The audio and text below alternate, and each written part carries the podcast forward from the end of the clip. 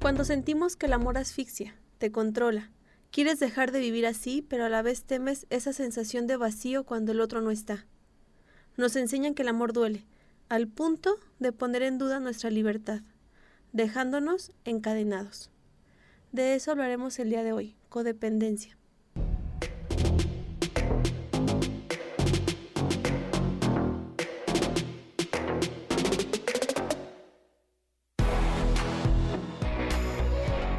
Término dependencia viene del concepto estar pendiente de algo. Nos referimos a codependencia emocional, a la necesidad de tener a alguien más para sobrevivir. Querer que otros tengan por nuestra persona muestras de afecto y de cuidado. En otras palabras, que alguien más cultive ese amor propio del cual nosotros no hemos podido cosechar. Necesitamos reconocernos a través de los ojos de alguien más, porque a través de los nuestros somos invisibles. Es así como se va formando esta adicción al amor, como lo denomina la psicóloga Pia Melody. Uno no es feliz si no se siente en contacto y vinculado con otra persona, y por lo general suele estar más ligado a la pareja, aunque esta dinámica también puede transportarse a otros escenarios como lo son familiares, amigos, jefes, etc. Esas famosas frases de ni contigo ni sin ti, te necesito, es que sin ti no soy nada, ¿qué voy a hacer sin ti? Sin ti mi vida no tiene sentido, sí cobran vida para la persona que ama demasiado, como lo dice la psicóloga Robin Gurnoth. Y es que aman tanto, tanto, al punto de quedarse con la sensación de vacío. Depositan todo en el otro, que cuando falta duele demasiado.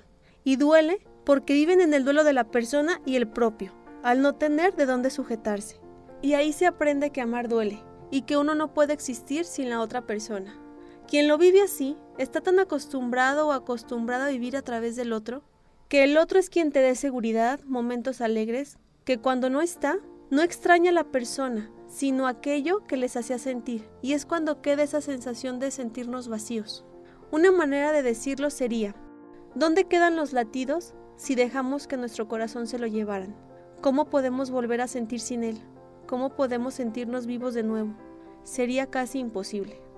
Así como cuando tienes una adicción al cigarro, a la cafeína, a los alimentos dulces, que solo falta y nos sentimos intranquilos, desesperados, de mal humor, le sufrimos porque no lo tenemos.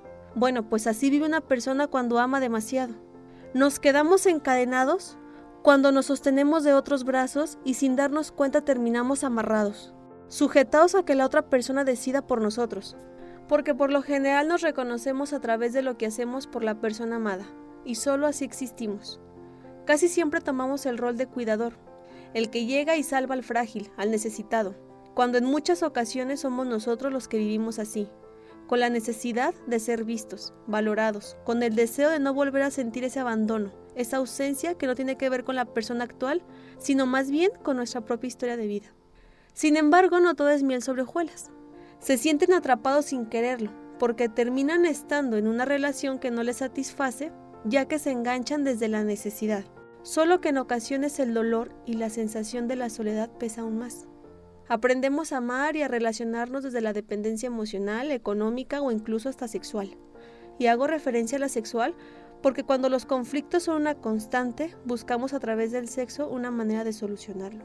Y bien, ¿cómo darme cuenta si estoy o está en una relación así?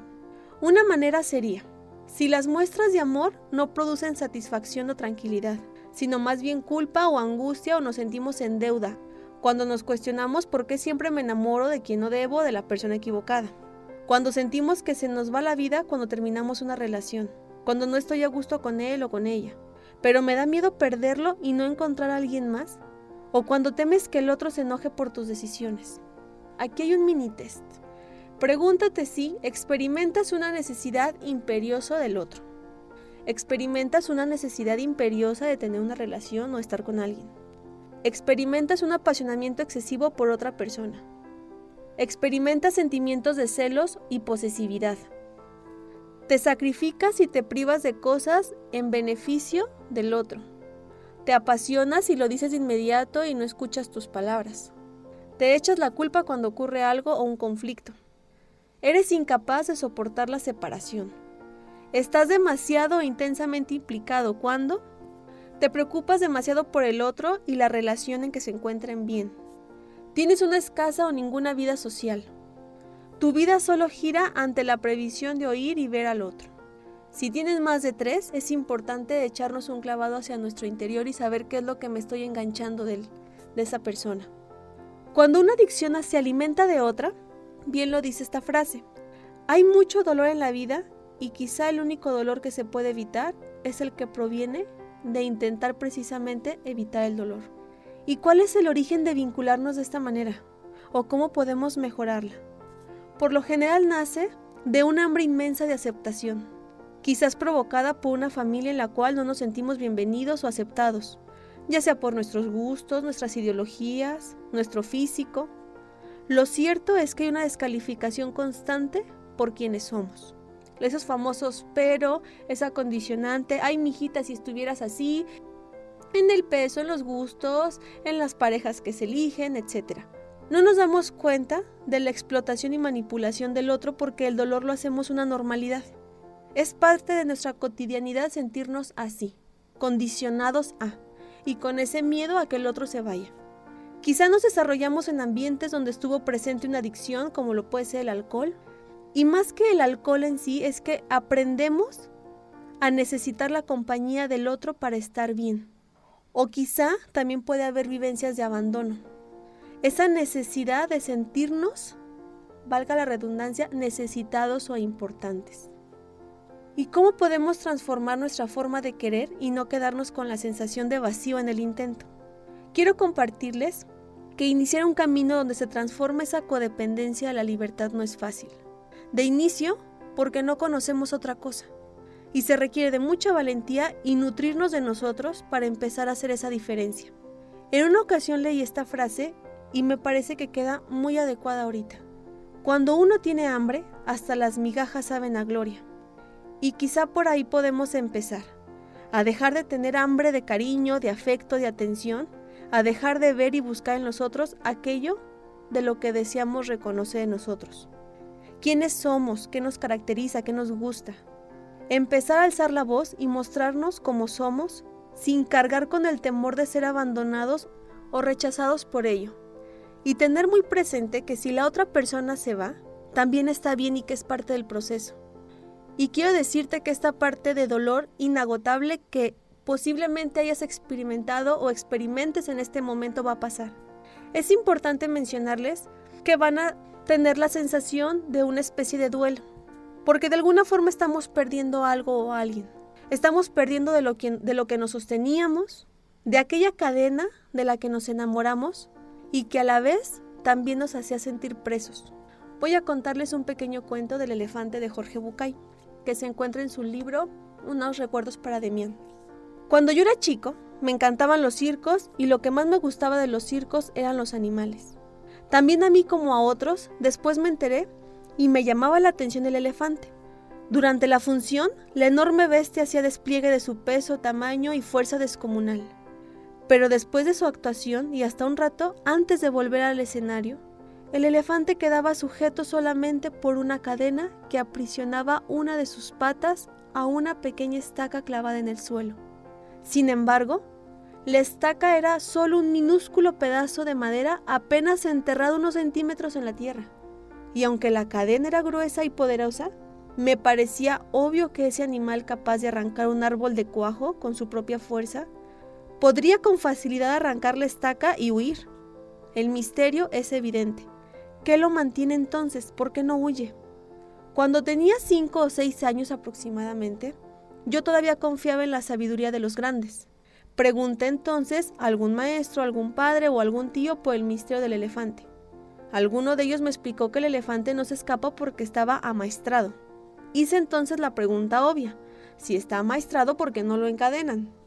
No recuerdo haber recibido ninguna respuesta coherente. Con el tiempo me olvidé del misterio del elefante y la estaca y solo lo recordaba cuando me encontraba con otros que también se habían hecho la misma pregunta. Hace algunos años descubrí que por suerte para mí, alguien había sido lo bastante sabio como para encontrar la respuesta. El elefante de circo no escapa porque ha estado atado a una estaca parecida desde que era muy, muy, muy pequeño. Cerré los ojos y me imaginé al pequeño recién nacido sujeto a la estaca. Estoy seguro de que en aquel momento el elefantito empujó, tiró y sudó, tratando de soltarse, y a pesar de todo su esfuerzo no pudo. La estaca era ciertamente muy fuerte para él.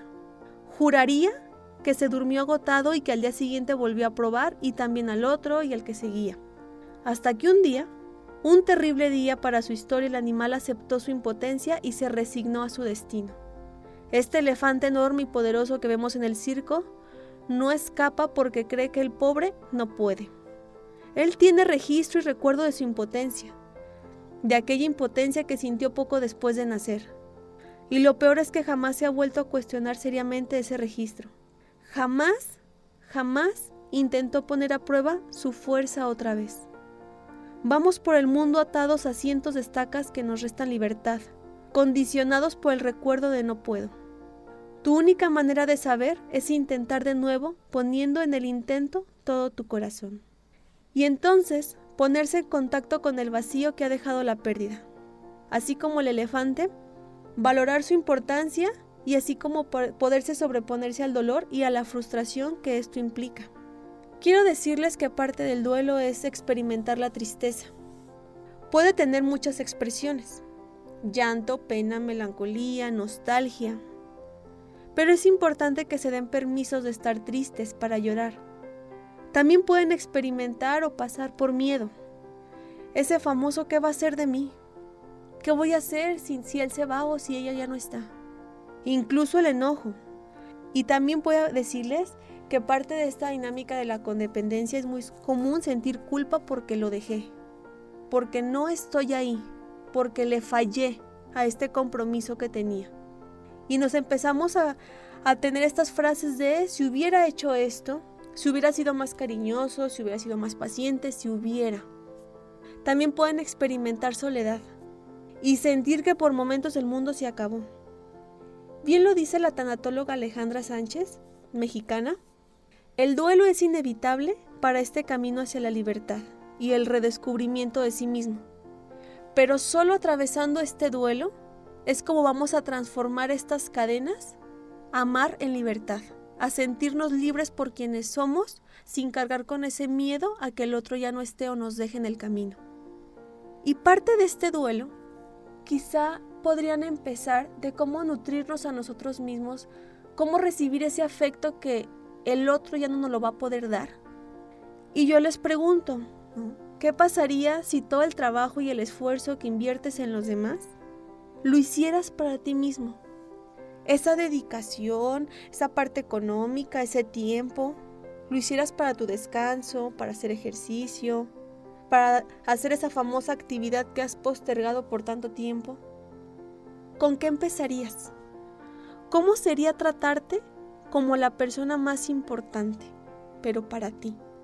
Voy a cerrar el episodio con esta oración gestal de la pareja que así es como podríamos ir experimentando otra forma de relacionarnos desde el amor y no desde el miedo. Yo soy yo y tú eres tú. No te he elegido para que me hagas feliz, pero sí para alcanzar la felicidad con tu ayuda. Es mi exclusiva responsabilidad conocer y respetar mis necesidades, así como escuchar y respetar las tuyas. Cuando nuestras necesidades entren en conflicto, te propongo que demos prioridad a la comprensión frente a la exigencia, a la tolerancia antes del juicio, a la humildad frente a la impotencia personal, al amor en definitiva antes que al miedo. Yo conozco tus debilidades, tus carencias y tus miedos, así como tú conoces los míos. Me comprometo a no usarlos nunca en tu contra, y si en algún momento, que posiblemente ocurrirá, esto se me olvida y pongo a mi ego en lugar prioritario, no te lo tomes muy en serio y ayúdame a reencontrarme con mi intención amorosa. Yo te pido que me permitas atenderte y cuidar tus heridas del alma sin perder de vista que el objetivo último es que alcances tu bienestar desarrollándote como sujeto y objeto de amor. Yo sé que en la medida en que te doy estoy recibiendo. En la medida en que te cuido, a mí me estoy cuidando. Por último, soy consciente de la enorme dificultad que todo esto entraña, así que me comprometo a no perdonarme en la vorágine del día a día y a dedicar parte de mi tiempo a observar y compartir cómo evoluciono dentro de nuestra relación. Yo soy yo y tú eres tú. A ti que me escuchas, quiero decirte que no te sientas mal contigo si estás atravesando o en algún momento llegaste a tener una relación así. De alguna forma es como hemos aprendido a amar, amar desde el dolor, a sentir un sacrificio de por medio para sentirnos merecedores de. Nuestra cultura en México, la parte occidental, tiene que ver mucho a valorar al otro, pero no a valorarnos a nosotros mismos porque es concebido como egoísmo.